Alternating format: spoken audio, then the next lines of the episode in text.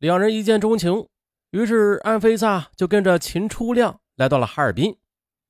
安菲萨此时早就是身无分文了，秦初亮倒是拿得出一些金银，于是二人就在哈尔滨成了家，开了一家圣诞面包屋，啊，专门的去卖俄式的面包，还有奶酪啊和小甜点什么的，生意还不错。两人相依为命，携手过了六七年。那可是安菲萨的肚子始终不见动静。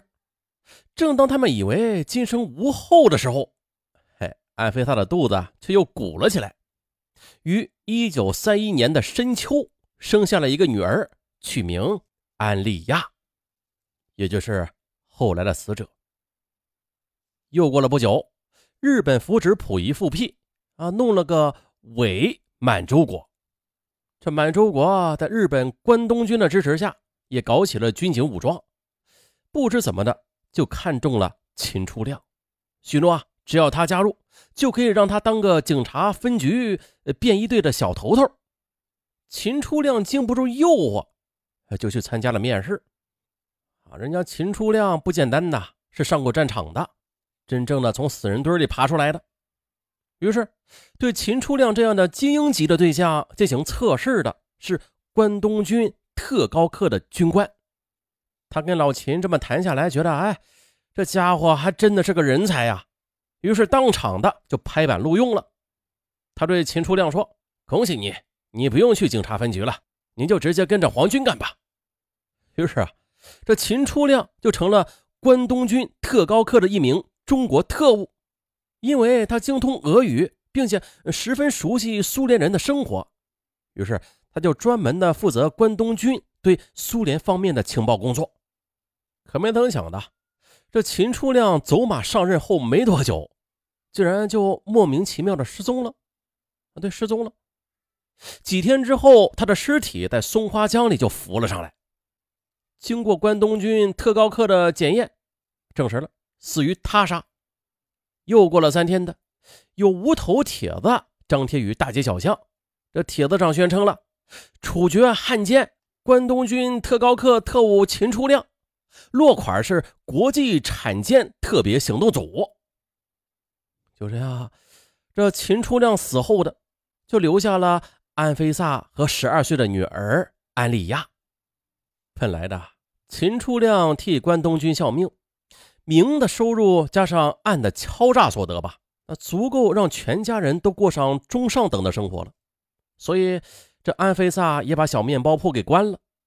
可是现在丈夫死了，虽然后来关东军又发了一笔抚恤金吧，可是也就不过是秦初亮在世时那一年的薪水，维持不了多长时间的。安菲萨被逼无奈，只好重操旧业。渐渐的。安莉亚就长成了一个高个的少女。小学毕业之后，没有考上初中，于是就辍学在家，帮着母亲打理店铺。那小姑娘继承了母亲的美丽基因，长得特别漂亮，守着柜台出售面包、奶酪、甜点，生意甚好，人称“面包西施”。一九四五年，抗日战争胜利后的苏联红军对哈尔滨实行军事管制，随即。又成立了苏联旅哈侨民协会，这军方还到处的张贴布告，并且还开出宣传车，到处去广播宣传，说啊，号召具有苏联各加盟共和国血统的居民，不管以前从事何种职业，也不管是因为何种原因离开苏联的，都欢迎加入苏侨协会。凡是加入苏侨协会的市民，均可以取得苏联国籍，受到苏军的保护。就这样。哇！前往报名又加入苏侨协会的人，就犹如是过江之鲫。这里边除了有苏联血统的人，那些本身没有苏联血统，但是配偶为苏联血统的人，也都争先恐后的去申请。啊，基本都是可以如愿。很自然的，安菲萨和安利亚母女也是积极的加入，于是他们都拥有了苏联国籍，成了居住于中国境内的外籍人士。转眼。又到了一九五零年时，安利亚已经是一个虚岁二十的大姑娘了。她有着俄罗斯民族能歌善舞、活泼奔放的特点，自然会结交不少朋友了。其中就有混血儿，也有其他的外籍人士，还有一部分是中国人。这时的圣诞面包屋雇佣了一个帮手，就是位年近六旬的老爷子张有才。他的父亲和秦初亮的父亲是一起呃从山东过来的老乡，跟秦初亮算得上是世交吧。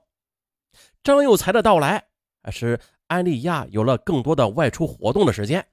从此，他便经常的外出访友，有时还甚至的夜不归宿。啊，不过安菲萨通过跟女儿的那些闺蜜接触，得知他女儿安利亚是在他们那里过夜，啊，并无什么不妥之举。于是也就放心了。这前天下午，安利亚和平时一样，没跟母亲打招呼呢，就出去了。当晚就再也没有回来。母亲习以为常啊，也没有当回事。可是，一直到昨夜，安利亚仍然没有回家，安菲萨就有些沉不住气了。今天早上这面包店开门时，他跟张有才说起此事。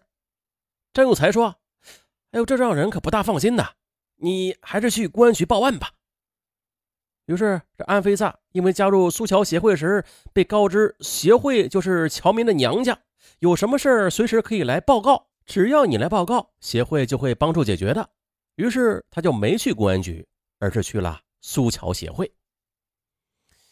那由于死者安利亚是苏联国籍，所以这是一起涉外凶杀案。道里分局立刻的向市局报告。按照市局规定，凡是涉及被害人是苏联国籍的命案，那市局必须派员参加案件的侦查工作。不过，当时的市局人手又比较紧张，领导研究下来，决定就汤下边啊，让外事办邢开立股长留在道里分局参加这个专案组侦查吧。当天下午，专案组开会商议啊如何开展侦查工作，决定从死者生前的。社交关系着手来进行调查，专案组做出决定之后，也是立刻实施，连同邢开利在内的五名成员全体出动，有去安菲萨开的面包店的，有去派出所的，有去苏桥协会的。到了下午五点的，几位专案组成员完成了各自的调查，回到道里分局，这么一碰头，发现这死者安利亚，他虽然是交往面很广吧，但是。真正深交的朋友却不多，称得上是铁姐妹的，也就是一个四人小圈子中的成员罢了。那三个小姐妹这年龄跟安利亚都差不多，住的地方也是相隔不远，都是住在道里区的。这三人的情况是如下：金淑英比安利亚大一岁，朝鲜族，家里经营着一家大糕店，其父亲有一条腿还有点瘸。因此啊，这附近里的人们便把这家没有招牌的店铺叫做“金瘸子大糕店”。